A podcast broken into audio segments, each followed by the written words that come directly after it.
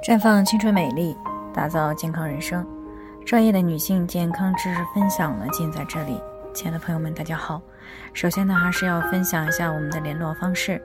大家可以在我们最常用的聊天软件当中呢，搜索 PK 四零零零六零六五六八，关注以后呢，回复自测，进行健康自测，可以更有针对性的了解自己的健康状况。接下来呢，开始我们今天的健康话题。霍乱作为甲类传染性的疾病，我们平时该怎么样预防？汤女士呢，昨天过来咨询说，她看到了一则武汉大学确诊霍乱的新闻。她第一次呢听说这样一个传染病，而且呢传染病还特别的强，就非常的担心，想知道平时该怎么样去预防。那说起这个霍乱呢，可能我们上个世纪出生的长辈们呢并不陌生。但是随着医学的发展以及卫生条件的改善呢，霍乱基本上被消灭了。平时呢也很少听说，所以呢有不少的年轻人呢对这样一个疾病呢并不是特别的了解。那么鉴于霍乱会对健康产生一个重大的影响，而且呢这个时间段呢也是高发期，所以呢今天我们在节目当中就和大家谈一谈日常生活当中该怎么样去预防霍乱。霍乱呢，是由霍乱弧菌通过消化道侵犯感染人体所引起的一种烈性的传染病，它是属于国际简易传染病，是亚洲、非洲以及这个拉丁美洲等地区腹泻的重要原因之一。根据我们国家传染法的规定呢，霍乱属于甲类传染病之一，大多呢发生在夏秋两个季节啊，那每年的七到十月份呢就是高发期。而且呢，各种人群对于霍乱普遍易感，那么相对于成年人来说呢，发病率会更高。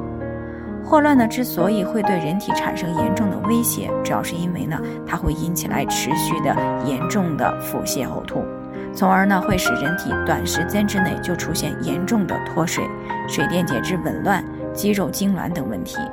那如果不能够及时的得到治疗呢，是特别容易诱发急性肾衰等问题，而最终呢导致死亡。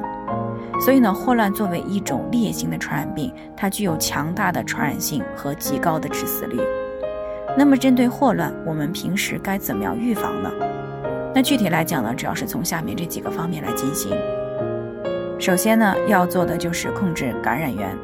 那么发现了确诊病例以后呢，应该在第一时间就把确诊的患者和他密切接触的人呢，采取隔离措施，以免扩大感染。其次呢，就是切断传播途径。霍乱的传播途径呢，主要就是粪口传播啊，也就是患者或者是带菌者的排泄物。所以呢，霍乱弧菌能够通过被污染的水源或者是食物，以及通过被污染的水、蟹、鱼虾这些水产品等途径呢，引起来传播。所以呢，当发现霍乱的时候，除了对患者以及带菌者的排泄物进行彻底的消毒和管理以外，那对于个人预防来说，那既要注意食品的卫生，不吃没有经过充分加热的食物，以及被蚊蝇等污染的食物。同时还要做好勤洗手，尤其是饭前便后啊，以切断传染途径，避免感染。再者呢，就是提高自身的免疫力，因为免疫系统呢是抵抗有害病原体的。那么当我们的免疫力强大的时候，是可以降低感染率的。那即使被传染了，也不至于说很严重。所以呢，为了保持正常的免疫力，那么平时最好保持良好的心态。啊，均衡膳食，保证充足的睡眠，并且呢，适当的锻炼。那当然了，对于高发地区的高危人群呢，可以口服霍乱疫苗进行预防。